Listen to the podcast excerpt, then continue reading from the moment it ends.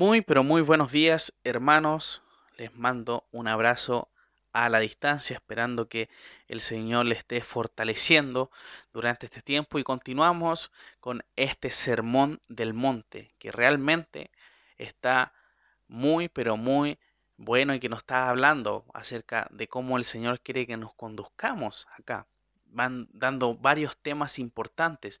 Y el tema de hoy día, mis hermanos, en esta mañana veremos acerca del divorcio. Es un tema que en realidad es muy amplio, ¿ya? Hay mucho, mucho misterio acerca de esto, por qué pasó, etcétera, pero vamos a ver lo que dice el Señor respecto a esto, ¿ya? Jesús directamente y esperemos que entendamos. Sabemos que es solamente un devocional, no es un tema más amplio, pero esperando que podamos entender lo que el Señor quiere decir en esta porción. Dice así, versículo 31 y 32. También fue dicho, cualquiera que repudia a su mujer, dele carta de divorcio. Pero yo os digo que el que repudia a su mujer, a no ser por causa de fornicación, hace que ella adultere y el que se casa con la repudiada comete adulterio. Entonces el Señor, mis hermanos, demuestra a través de esta sección otra vez otro contraste ya entre la enseñanza tradicional, lo que fue dicho, que se menciona ya por tercera vez, y, el, y el pensamiento de Dios, o sea, lo que Él dice, ah, pero yo os digo, dice en estos pasajes. Entonces vemos que está ese contraste que quiere demostrar el Señor.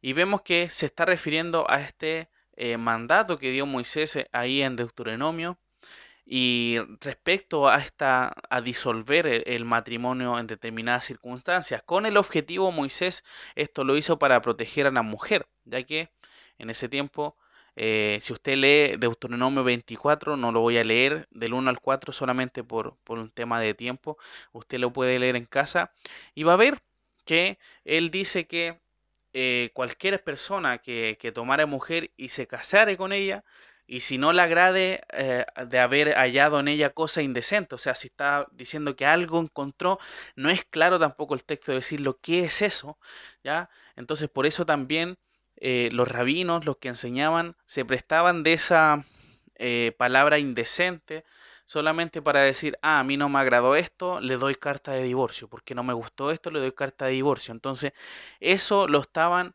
viendo de una mala forma. Entonces vemos que Deuteronomio habla acerca de que si ve que pasa esta situación, que le dé carta de divorcio, pero esa persona no le pueda volver a tomar, ya, ya que esa, ya ese divorcio, ese matrimonio ya se no puede volver a reconstruirse, ya eso es lo que dejan claro acá em, eh, Moisés, ya con la idea de no volver el marido a tomarla cuando él quiera, sino que el, el primer marido, sino que sea una protección para la mujer de no encontrarse nuevamente ante él.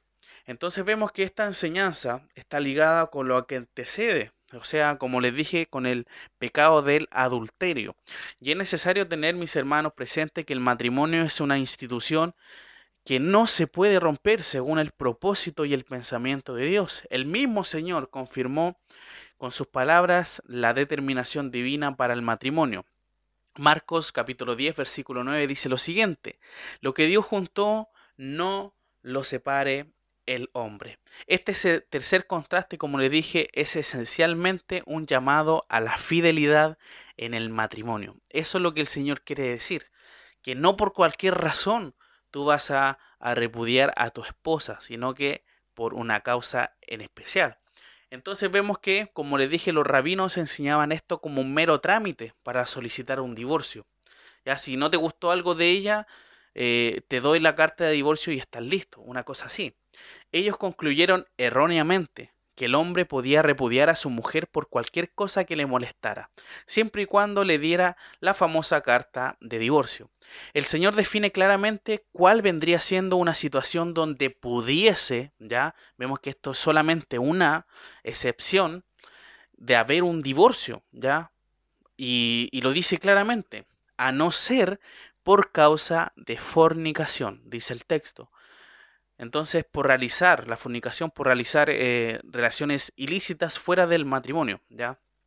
Esa, eh, vemos que eh, el hombre repudiaba a su mujer, si es que el hombre lo hacía por cualquier cosa ajena a esta única excepción, esa persona a los ojos de Dios aún sigue siendo una sola carne con su esposo, porque vemos que para el Señor esa es la única causa de una separación. Y vemos que la suposición en la que las personas divorciadas se casarán de nuevo después, eso es lo que uno piensa, ¿ya? Si uno se separó, obviamente va a buscar a otra persona. Entonces vemos que si el, el que se divorcia no fue por inmoralidad sexual, cualquier nuevo casamiento es un, en realidad un adulterio, porque Dios no reconoce ese divorcio. Los creyentes, mis hermanos, hoy en día se divorcian, si es que en realidad podemos decir que son creyentes, ¿ya? Por motivos de inmadurez y otras cosas ajenas muchas veces al adulterio, están pecando contra Dios uniéndose con otra persona, porque eso es.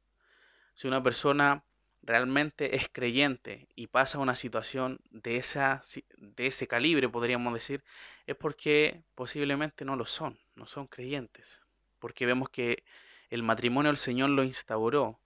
Y si uno entiende lo precioso que es el matrimonio, nunca va a cometer alguna situación de ese calibre. El adulterio no reconoce de un día para otro, ¿ya? No es que esto ocurra y diga, ah, eh, se me ocurrió, no, es que ayer me pasó y, se me ocurrió solamente. No, el, el adulterio comienza desde antes. Y vemos que eso pasa donde Cristo está lejos del centro de ese matrimonio donde realmente Cristo no gobierna y no guía el matrimonio, puede pasar esas situaciones. El Señor no hace un llamado a divorciarse, sino que el llamado es a ser fieles al Señor en el matrimonio. Si Cristo está en el matrimonio, también habrá perdón y reconciliación. Debemos saber que el matrimonio es algo que el Señor lo creó y no debe ser despreciado. Y finalizamos con esta cita de Marcos 10, como eh, lo habíamos leído anteriormente. Lo que Dios juntó, no lo separe el hombre. Eso es lo que el Señor quiere en esta hora. Si realmente ocurre un divorcio es por otra causa que realmente, posiblemente, ya puedo decir que no son creyentes, ya, o, o realmente una de las dos personas no lo es, porque llegar a ese extremo es porque realmente no ha habido un cambio un cambio que solamente el Señor da. Vamos a finalizar este devocional en esta hora con un momento de oración esperando de que no haya sido eh, para formular más dudas, sino que haya quedado claro ya. Lo que quiero que se quede es que el Señor no quiere que obviamente los matrimonios se divorcien, ya, sino que sean fieles a Él. Vamos a finalizar en oración. Te agradecemos y te glorificamos, Señor, en esta hora porque esta enseñanza nos ayuda a poder tener más unión contigo y con nuestra familia, con nuestro matrimonio, esperando de que tú nos ayudes a poder tener y ser fieles esposos, fieles esposas, que no tengamos que pasar por alguna situación de este calibre que realmente deshonra lo creado por ti. Ayúdanos, Padre, a poder reflejar el amor que tú tienes a la iglesia, de igual forma dentro de nuestro matrimonio.